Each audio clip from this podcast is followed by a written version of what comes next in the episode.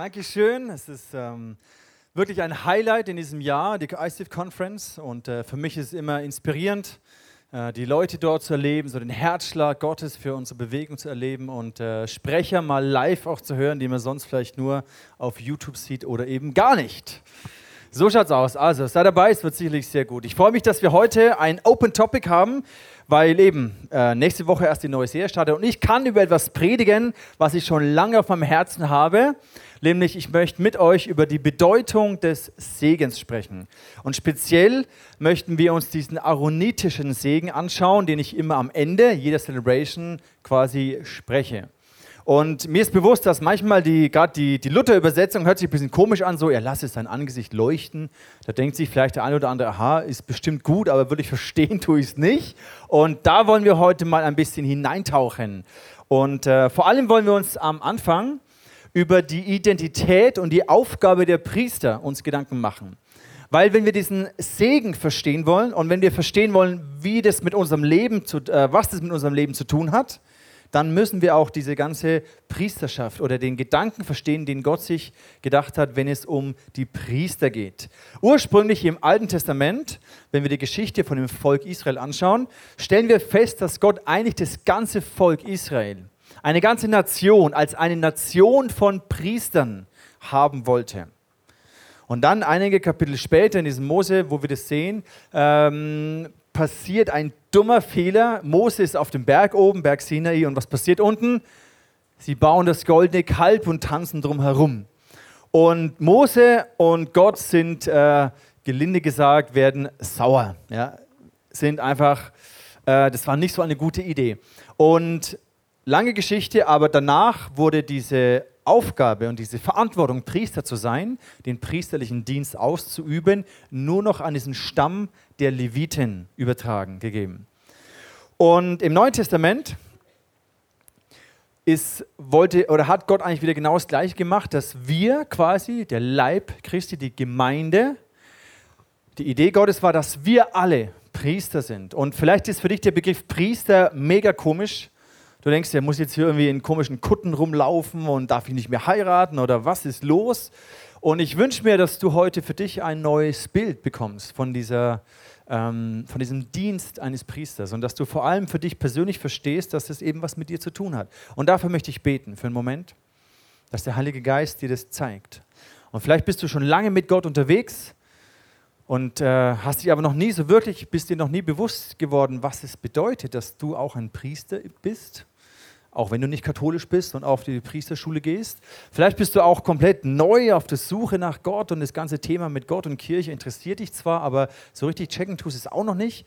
Und Priester hört sich noch mal komischer an. Dann relax, lass uns mal hineingehen und gucken, äh, was der Heilige Geist uns sagen möchte. Okay, lass uns beten und dann starten wir rein. Jesus, ich danke dir, dass du heute hier bist. Ich finde es immer so genial und so wertvoll wenn wir dich anbeten und wenn wir spüren dürfen, dass du hier in unserer Mitte bist. Und ich danke dir, Jesus, dass du lebst, dass du auch verstanden bist und dass du Hoffnung und Perspektive in unser Leben hineingibst, Jesus. Und ich bitte dich, dass du heute zu unseren Herzen redest und dass wir dieses Mysterium, dieses Geheimnis entdecken können, was es heißt, diesen priesterlichen Dienst auszuüben. Amen.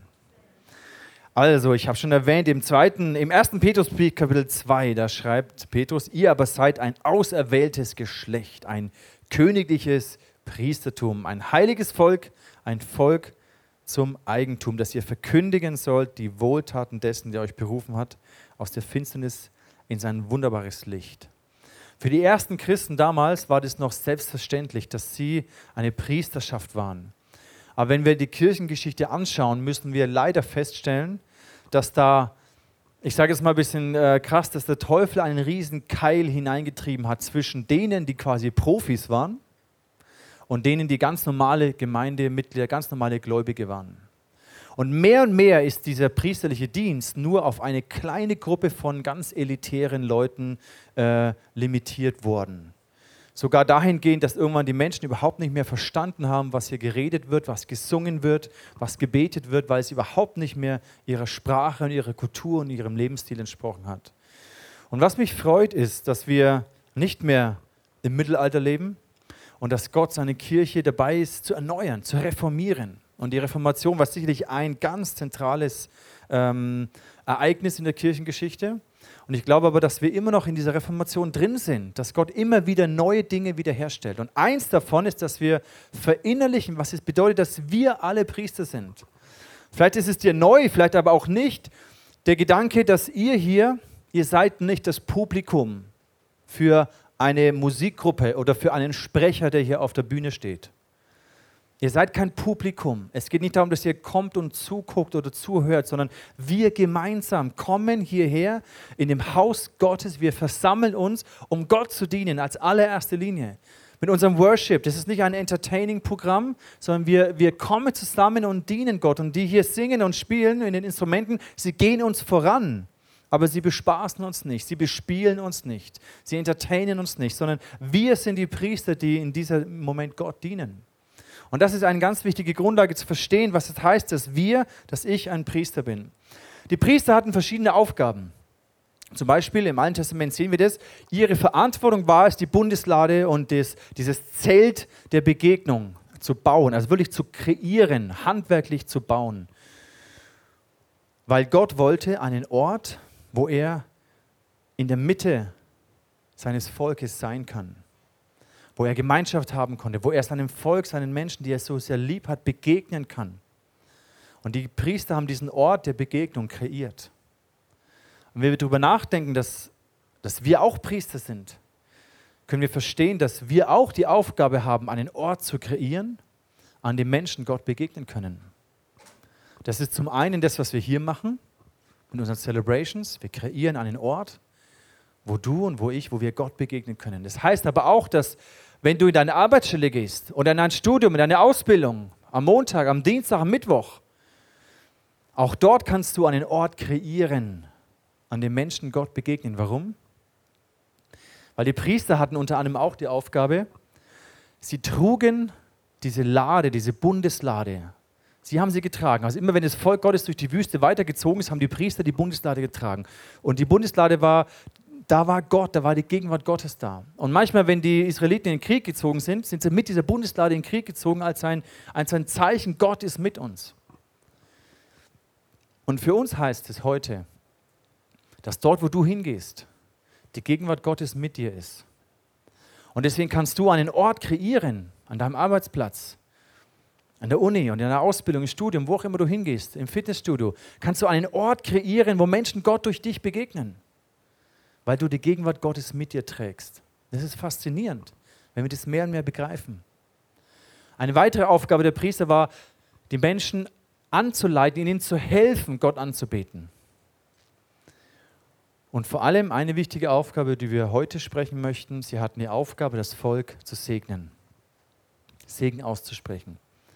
Und das wollen wir uns heute ein bisschen anschauen, was es bedeutet, dieses Prinzip von Segen was es bedeutet, dass wir Menschen segnen. Warum es überhaupt wichtig ist, dass wir Segen aussprechen. Segen ist ja manchmal vielleicht auch so ein bisschen ein frommes Wort. So, man weiß irgendwie schon, aha, es ist bestimmt irgendwie gut. Aber was genau ist denn Segen? Das wollen wir uns anschauen.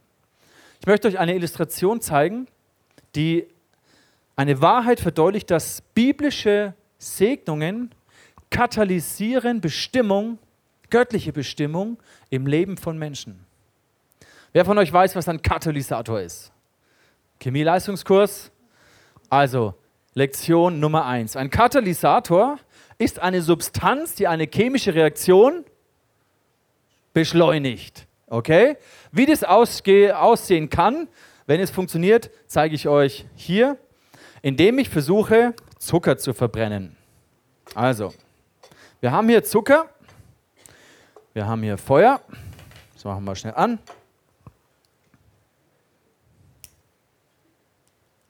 Upsla. Burn. Gut. Und hier, das ist Asche. Und chemisch gesehen funktioniert Asche genau, hat diese Eigenschaft eines Katalysators, wenn man Zucker verbrennt. Das bedeutet, ich nehme diesen Zuckerwürfel und versuche ihn ohne Katalysator zu verbrennen und das, das kogelt schon so ein bisschen und so, aber wirklich brennen tut es nicht. Ja, es raucht ein wenig und stinkt ein bisschen und irgendwann macht man Feuerzangenbowle und so weiter. aber es funktioniert nicht wirklich. So, und jetzt tunke ich mal diesen Zucker in Asche und hoffe, dass sie einigermaßen kleben bleibt, weil theoretisch gesehen sollte das jetzt viel schneller brennen, weil nämlich ein Katalysator eine chemische Reaktion beschleunigt. Ja, man sieht ein bisschen hier. Könnt ihr es sehen? Es brennt. Es funktioniert. Juhu. Seht ihr? Es explodiert jetzt nicht gerade förmlich, aber, aber ihr könnt es sehen. Also die chemische Reaktion ist beschleunigt.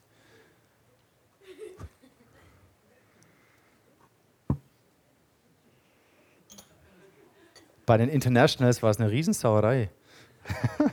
Jetzt hat es gut funktioniert, herrlich. Also, wichtiges, äh, wichtige Lektion, ein Katalysator beschleunigt eine chemische Reaktion. Und so ist Segen. Segen, göttlicher Segen, ist wie ein Katalysator in unserem Leben, der göttliche Bestimmung in deinem Leben beschleunigt, der diesen Prozess der Veränderung und des Segens, dass Gott dieses Gute in dein Leben hineinbringen will, der das beschleunigt. Und ganz ehrlich, du kannst schon auch ohne Segen leben. Aber mit Segen ist einfach viel cooler, ist einfach viel besser. Ist einfach das, was, was Gott sich gedacht hat. Wenn, wenn der Segen Gottes auf deiner Ehe liegt, ist einfach ganz anders. Auf deiner Beziehung, auf deiner Gesundheit, auf deiner, auf deiner Karriere. Mit dem Segen Gottes ist einfach, es ist einfach alles relativ anders. Das heißt nicht, dass es keine Probleme gibt und keine Herausforderungen, alles nur noch rosa-rot. Das bedeutet es nicht. Aber wenn der Segen Gottes auf unserem Leben ist, es macht einen riesen Unterschied. Und ich habe zum Beispiel erlebt, ich war 18 Jahre alt, 1995. Da war ich in Rom, habe mein Abitur gemacht und habe einen Freund in Rom besucht. Und ich bin angekommen und er hatte gerade Besuch aus England. Einen Mann und eine Frau. Und die sind äh, kurz nachdem ich angekommen bin, sind sie zurückgefahren. Wir haben noch so ein, zwei Stunden, haben wir uns quasi überschnitten und waren zusammen, sind aber in Rom rum, rumgefahren. Und diese Frau hat eine ganz starke äh, prophetische Begabung gehabt von Gott. Das heißt, dass sie wie so gewisse Sachen von Gott sieht und, und, und Botschaften von Gott weitergeben kann. Und ich kannte sie nicht und sie kannte mich nicht, noch nie zuvor gesehen. Und dann fahren wir da durch Rom, plötzlich sagt sie, hey, ich habe den Eindruck, dass, dass Gott etwas zu dir sagen möchte. Und ob es jetzt okay ist, habe ich gesagt, yes, yes, sure, go ahead. Ja. Come on, give it to me. Und, ähm, und dann fängt die an, über mein Leben zu, zu prophezeien und spricht über Joshua Anointing und you're gonna lead the people of God into the promised land und und und. Ne? Und mir ist die Kinnlade runtergefallen. Ich habe gedacht, hey, die, die kennt mich ja gar nicht. Ne? Und, und, und da hat sie noch für mich gebetet und das wie so freigesprochen, prophetisch mich gesegnet und das ausgesprochen. Und dann ist sie wieder zurück nach England geflogen. Und ich habe mir gedacht, okay, krass. Und es hat mich, hat mich mega berührt damals. Und es hat mich in diesen Gedanken, wo ich drin war, okay, ich war schon in Leiterschaft, habe so Jugendgruppen geleitet und so weiter. Und dann bin ich, das hat mich immens ermutigt und bestätigt, diesen Weg weiterzugehen. Habe mich dann auf so eine Leadership Summer School in, in, in UK ein, angemeldet und habe da verschiedene, also habe mich einfach in diese Richtung stärker entwickelt. Und es hat in meinem Leben, hat es etwas wie beschleunigt einen Prozess. Etwas, was Gott in mein Leben gelegt hat, hat es bestätigt und bestärkt. Und es ist so etwas Wunderbares, diese, diese Macht, möchte ich schon sagen, diese Kraft zu segnen, ist etwas ganz Wertvolles. Und das Schöne ist, dass es eben nicht limitiert ist auf ein paar Profis, sondern dass wir alle Priester sind und wir alle haben diese Aufgabe zu segnen. Für die Menschen im Alten Testament war dieses Privileg des Segens war viel realer als noch für uns. Und der zum Beispiel der väterliche Segen, der war immens wichtig. Vielleicht kennst du die Geschichte von, von, von Jakob, der ähm, seinen großen Bruder ein bisschen verarscht hat, um den Segen seines Vaters zu bekommen. Und obwohl es schon ein bisschen tricky war und nicht ganz ehrlich, aber dennoch hat er diesen Segen bekommen und Gott hat sich dazu gestellt. Wir lesen es im 1. Moses 27. Da hat dann Isaak seinen Sohn Jakob gesegnet. Gott gebe dir vom Tau des Himmels und vom Fett der Erde und Korn und Wein die Fülle. Völker sollen dir dienen und Stämme sollen dir zu Füßen fallen. Sei ein Herr über deine Brüder und deine Mutters Söhne sollen dir zu Füßen fallen. Verflucht sei, wer dir flucht und gesegnet sei, wer dich segnet. Und obwohl dieser Segen quasi erschlichen war durch eine Täuschung, ist er dennoch ausgesprochen worden und ist in Existenz gekommen. Und es zeigt uns auf, welche Wichtigkeit, welche Bedeutung Segen in unserem Leben hat. Und ich glaube, eine Aufgabe der Priester ist es, die Welt nicht nur so zu sehen, wie sie ist, sondern die Welt aus einer aus der Sicht Gottes, aus der Perspektive Gottes zu sehen und die Dinge auszusprechen, die Gott auf seinem Herzen hat, damit sie hier verwirklicht werden können, damit sie hier auf der Erde Realität werden, wie im Himmel, so auf Erden. Ich glaube, auch eine Aufgabe von Priestern ist es, göttliches Potenzial in Menschen zu sehen, die Menschen um sie herum nicht nur so zu sehen, wie sie zu sein scheinen, nach dem, was vor Augen ist, sondern zu sehen, wie Gott eine Person sieht. Welchen Schatz, welchen Wert, welches Potenzial, welche Schönheit Gott in eine Person hineingelegt hat. Und das zu bestätigen, das hervorzusprechen, das zu betonen und zu bestärken. Das ist die Aufgabe eines Priesters, wenn er segnet. Vielleicht wisst ihr, dass aus einem Batzen Kohle tief im Inneren der Erde dass daraus Diamanten entstehen. Das ist die gleiche Substanz. Unter enormen Druck und Hitze kristallisiert sich diese Kohle irgendwie und es entstehen Diamanten. Und es ist eine Gabe, die, die Gott uns geben möchte, dass wir nicht nur einen Batzen Kohle sehen, sondern die Schönheit, die da drin steckt, in einem Menschen, die Gott hineingelegt hat. Warum ist es Gott so wichtig, dass wir das tun? Es ist ein Riesenprivileg. Fast jeden Tag, wenn ich meine Kinder ins Bett bringe, wenn ich zu Hause bin, dann segne ich sie mit diesem aaronitischen Segen, den wir uns gleich anschauen. Jeden Tag, bevor sie in die Schule gehen, kommen sie zu mir und zu Franzi und wir segnen sie. Wir stellen sie unter den Schutz von Jesus. Wir segnen sie mit guten Freundschaften. Wir segnen sie in der Früh immer, ich segne sie mit Leistungsfähigkeit und Konzentrationsfähigkeit dass sie wach sein können, dass sie Erfolg haben. Wir segnen jetzt schon ihre zukünftigen Ehepartner, ja, beten jetzt schon für ihre Ehen und für ihre Familien. Wir sprechen Gutes über ihn aus. Jeden Tag diesen Segen, diesen aaronitischen Segen, den wir uns gleich anschauen. Wir sprechen ihn jeden Tag über ihn aus. Und es ist ein Riesenprivileg. Und ihr dürft auch lernen, das zu tun. Das ist das Schöne dabei. Warum? Weil Gott dich segnen möchte. Ganz einfach. Gott möchte uns segnen segnen. Das ist sein Herz. Und ich stelle mir so vor, warum es so wichtig ist, dass dieser Segen ausgesprochen wird. Wie bei der Schöpfungsgeschichte, wo wir sehen, Gott hat geschaffen und dann hat, dann hat er gesprochen, es werde Licht. Und der Geist Gottes schwebte über dem Wasser und gemäß dem gesprochenen Wort hat der Geist Gottes die Schöpfung geformt. Und ich glaube, das ist das gleiche Prinzip, warum es so wichtig ist, Segen zu sprechen.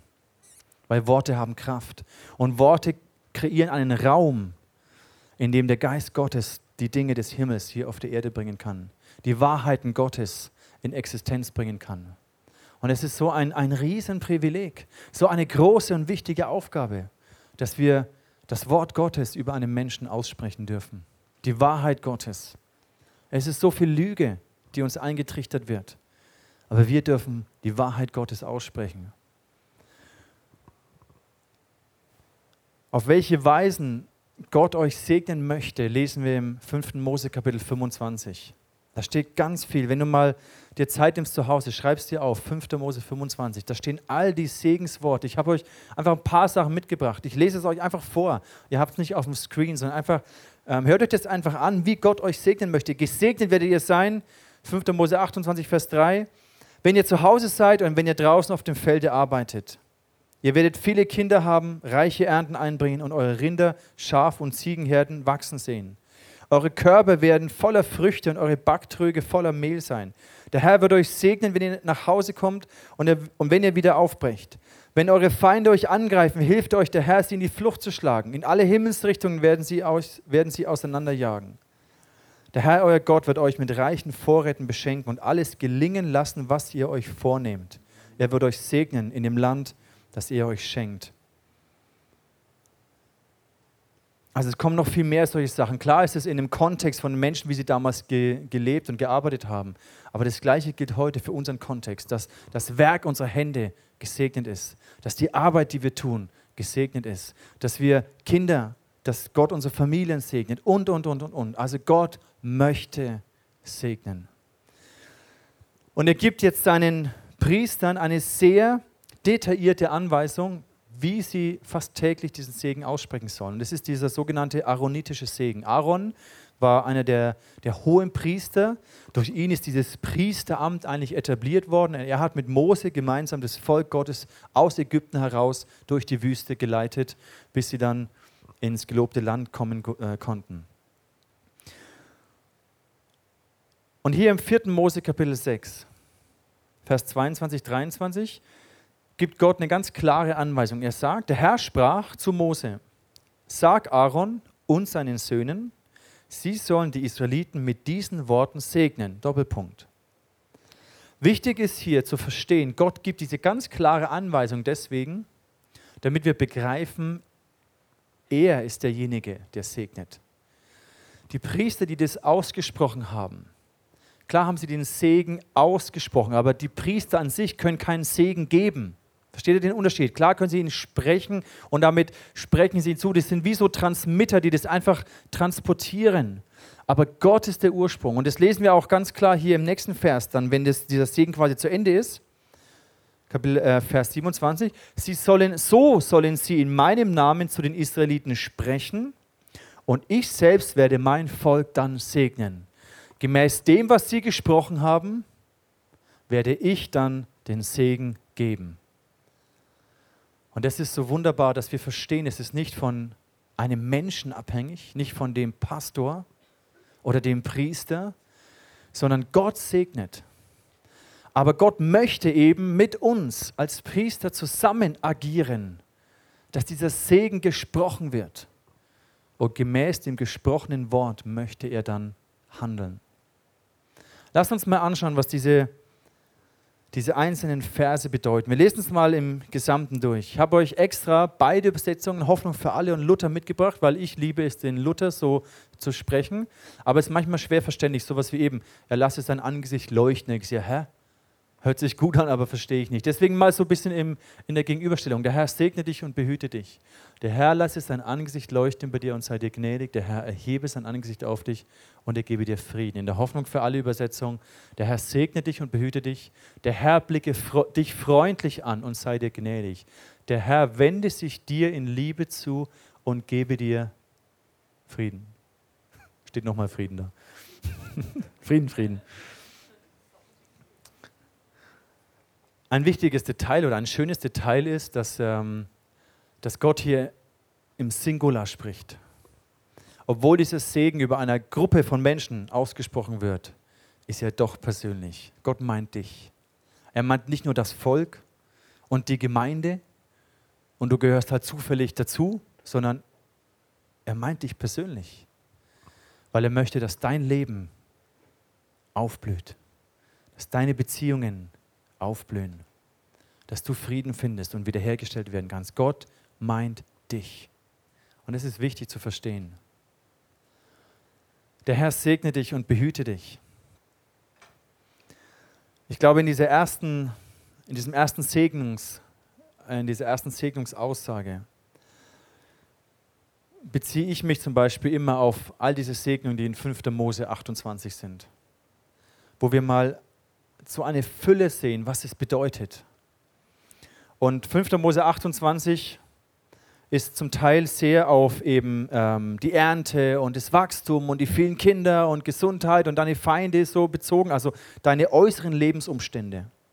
Und es ist genial, die Art und Weise, wie Gott deine Lebensumstände segnen möchte. Und er behüte dich, ich verstehe das so, dass er sagt, dieser Segen, er soll geschützt sein. Er darf dir nicht geraubt werden. Er darf nicht zerstört werden. Der Teufel kommt und er versucht zu rauben und zu zerstören, was Gott eigentlich an Guten geben möchte. Und dass er auch sagt, er behüte dich, er beschütze dich, er, er bewahre dir diesen Segen. Der zweite Teil, der Herr lasse sein Angesicht leuchten über dir, er sei dir gnädig. Dieser Segen trifft unsere Identität, wer wir sind.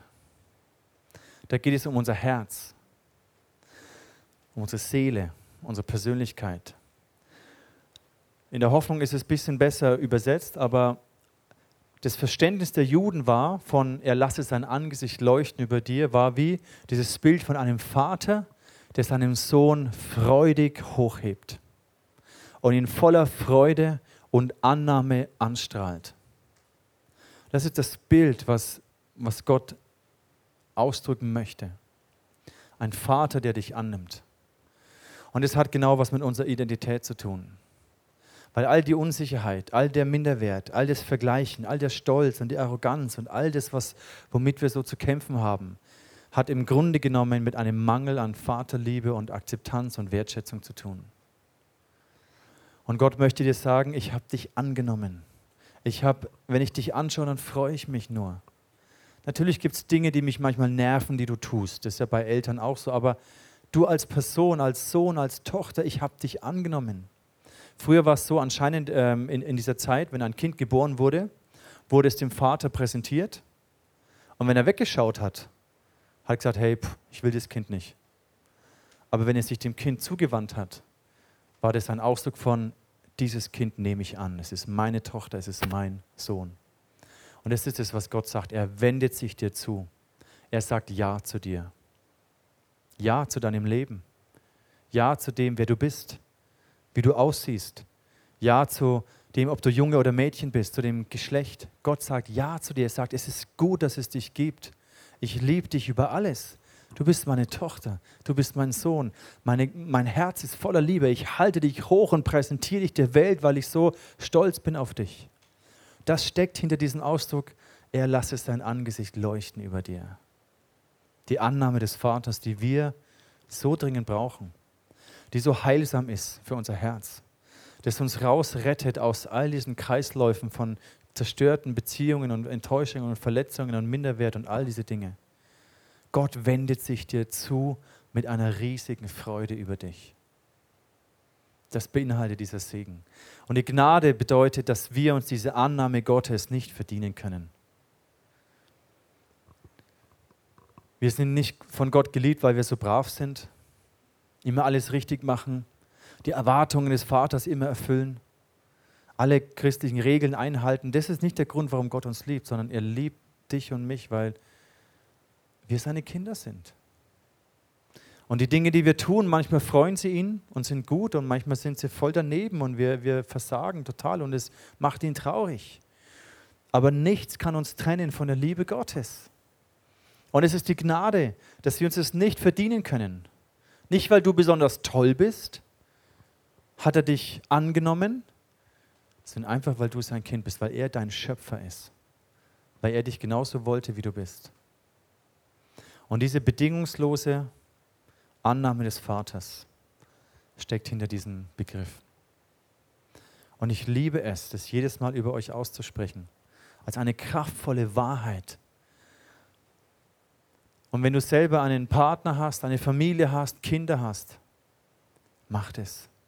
Sprech die Wahrheit Gottes aus, dass er, dass der Vater dich angenommen hat, dass du geliebt bist, dass du wertgeschätzt bist. Sprech die Wahrheit Gottes aus in das Leben von den Menschen, die dir anvertraut sind. Der Herr erhebe sein Angesicht auf dich und er gebe dir Frieden. Ich liebe es, dass diese Segnung mit dem Wort Frieden aufhört. Shalom. Und hier ist auch so eine, eine unfassbar tiefe Wahrheit hinter diesem Wort, die wir, die wir gar nicht begreifen. Shalom ist für für die Juden und für das aus dem biblisch-jüdischen Verständnis so viel mehr als einfach nur, es gibt keinen Krieg. In Deutschland haben wir Frieden. Ja, das stimmt, wir haben keinen Krieg. Und Shalom heißt aber auch noch mal mehr als ich habe gerade keinen Streit mit irgendeiner Person, keinen persönlichen Konflikt mit irgendjemandem. Ich meine, wir haben schon genug davon. Aber der Friede Gottes ist nochmal so viel größer als das. Ich meine, Friede an sich, politischer Friede ist auch schon ein Riesensegen. Ich möchte es gar nicht schmälern. Wir alle verfolgen mit Horror, was, was in Syrien abgeht und, und, und es ist unfassbar, das Leid, unfassbar. Also es ist ein, ein Riesensegen, dass wir in einem Land mit politischem Frieden leben dürfen. Aber dennoch ist Shalom so viel mehr als das.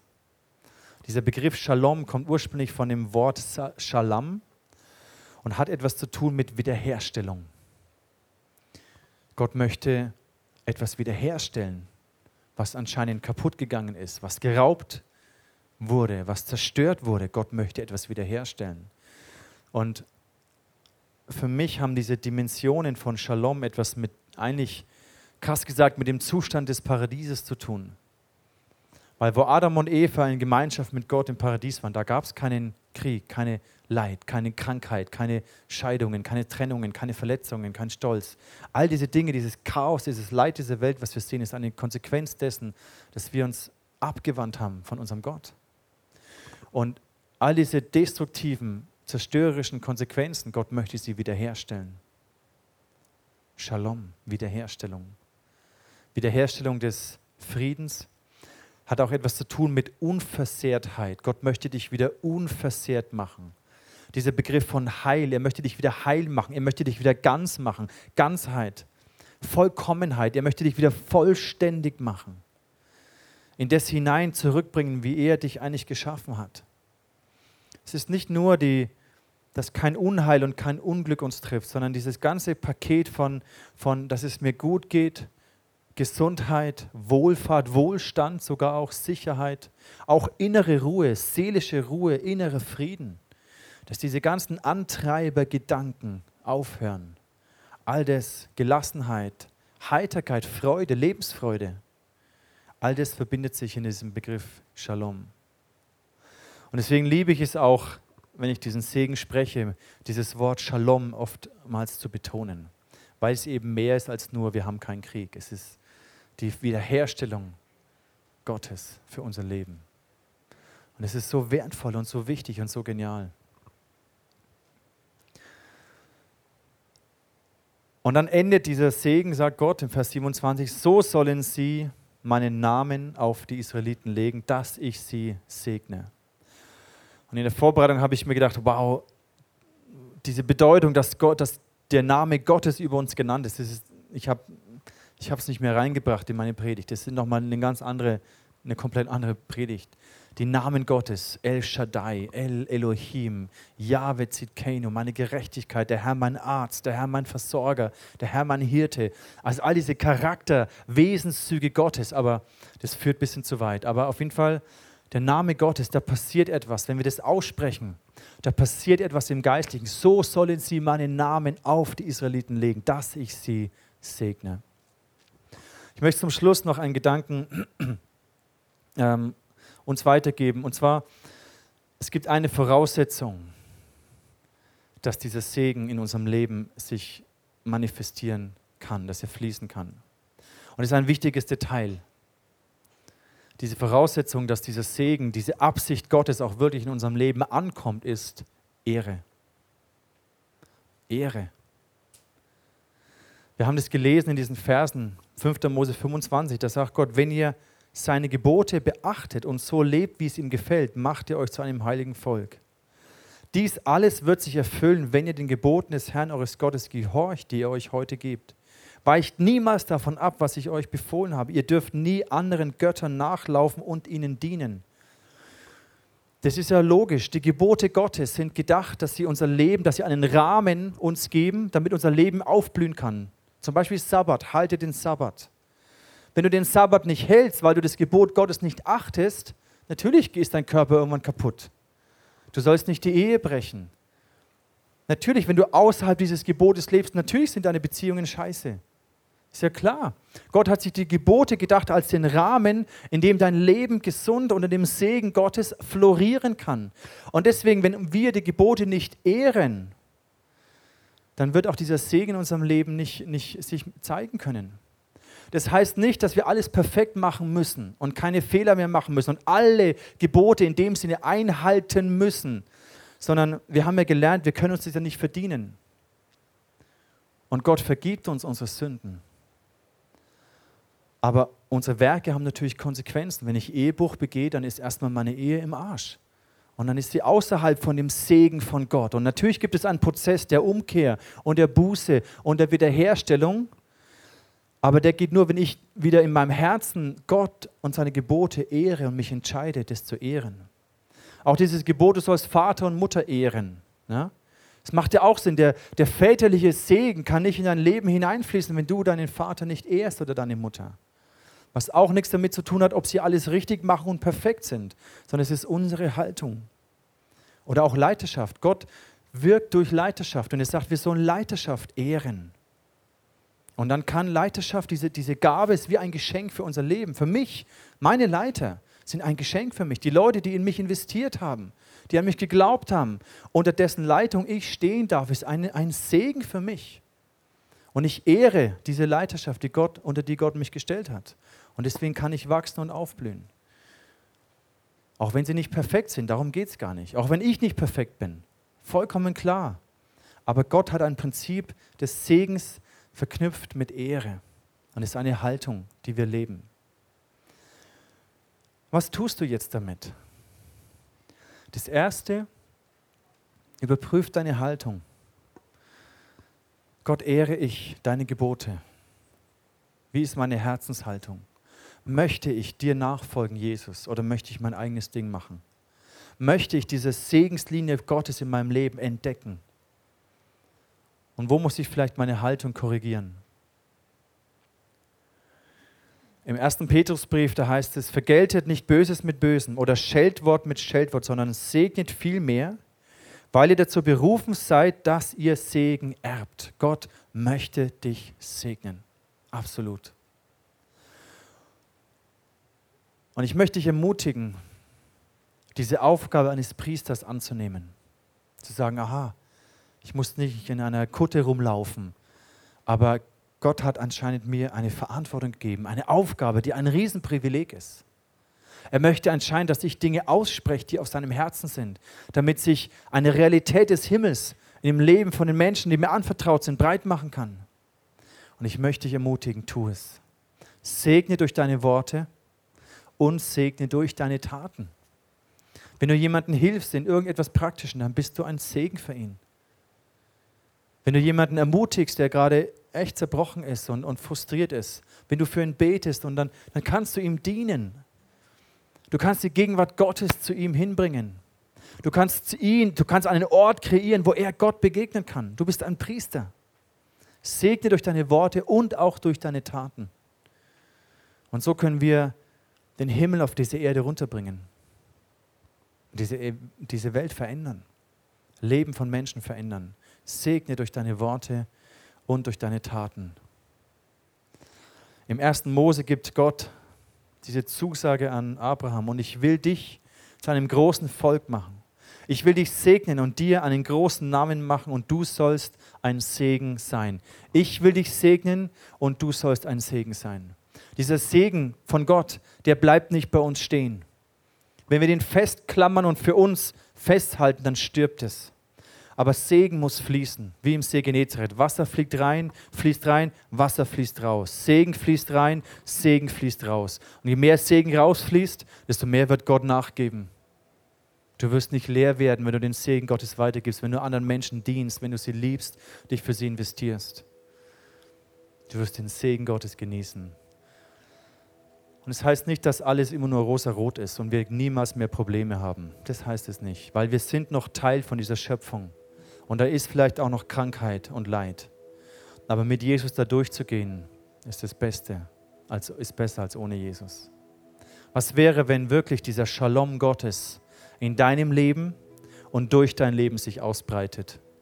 Was wäre, wenn du dieses Amt der Priesterschaft annimmst und Segen sprichst? wenn du Wahrheit Gottes der Lüge des Teufels entgegenhältst, wenn du Annahme und Wertschätzung hineinsprichst, wo Minderwert und Stolz ist.